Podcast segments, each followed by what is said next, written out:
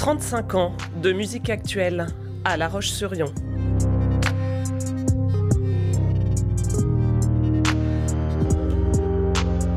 Raconte-moi ton fusion.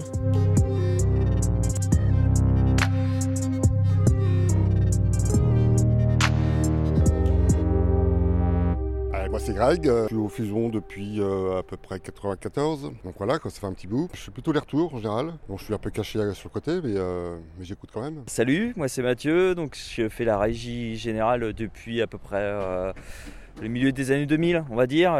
j'ai commencé au Fusion en 98 en tant que salarié. Avant, j'étais bénévole aussi, comme Greg. Tu vois, Greg, c'est un peu mon, mon Yoda, si tu veux. C'est un peu lui qui m'a tout appris. On s'occupe de la technique au Fusion depuis plus de 20 ans, plus de 25 ans même. À l'époque, personne n'avait vraiment de formation en spectacle, en technique du spectacle. On apprenait sur le terrain. Euh, moi, je viens de, l'hydraulique et Greg, de quoi Électromécanique, un truc comme ça ou électrotechnique mais, sans plus. Hein. Moi, j'ai commencé au cul du camion en fait. C'était le régisseur qui s'appelait François-Xavier Delarchamp, que je connaissais, c'était un pote. J'étais à la terrasse du Café du Théâtre et un jour il vient pour un déchargement. Il était tout seul. Donc il est venu me chercher, puis je l'ai aidé. Puis euh, j'ai posé plein de questions, à quoi ça sert cette caisse, qu'est-ce qu'il y a dedans, euh, et puis voilà, c'est parti comme ça. c'est comme ça qu'on l'a tous appris en fait. Et moi c'est Yves Chauvet, bossais sur un spectacle jeune public au château des Riches, je me souviens, et j'étais musicien, je captais pas trop ce qui était en technique, mais euh, je lui ai filé la main pour monter cette scène, et là ça m'a plu direct.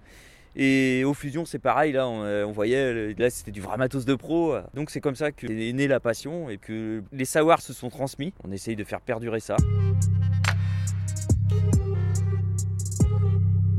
Ouais, parce que j'ai découvert ça dans une émission de télé. Ils expliquaient, le nombre d'heures par rapport à la, façade de l'acropole. Je me suis dit, je vais mesurer la largeur du fusion et la hauteur. J'ai fait la conversion et pile poil, nombre d'heures. Parce que c'est venu aussi qu'il y ait plein d'artistes étrangers. Dès qu'ils arrivent dans, la salle, ils trouvaient ça super, les volumes. Est-ce que c'est dû au nombre d'heures? Je ne sais pas, mais euh, apparemment, ça marche. Bizarrement, c'est pas les concerts, euh, mais c'est plus tout ce qui est autour, les rencontres euh, des techniciens, des musiciens qui viennent de toutes les cultures, tous les horizons, qui m'ont plu. C'est euh, vraiment les échanges, les fins de soirée au bar où on traîne, où on refait le monde et puis on rencontre des humours différents, des histoires différentes, plein d'histoires et, c'est ça qui a fait la richesse un peu de, ces 25 ans. Enfin, moi je trouve c'est c'est ce que j'en garde, c'est vraiment les rencontres avec tous ces gens, la culture musicale dans le monde. Voilà. Euh, je pense que euh, j'inviterai So Cold, voilà, So Cold, et je lui ferai faire des tours de magie sur le plateau. Enfin, le truc, euh, voilà, c'est un des moments euh, qui me reste. Enfin, il y en a tellement, mais euh, après le concert, il était tellement content. On était tous allés dans les loges et euh, on était dans les canapés et il nous faisait des tours de magie et on se marrait. Voilà, c'est des, moments comme ça que je retiens. Pas plus, pas mieux, pas mieux.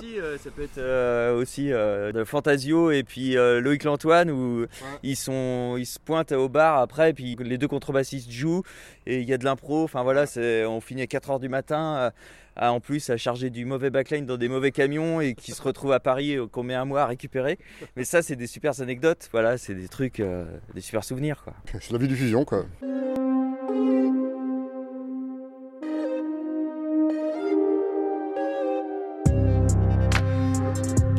Portrait intime d'une salle mythique. C'était Raconte-moi ton fusion. Une série à retrouver sur fusion.com.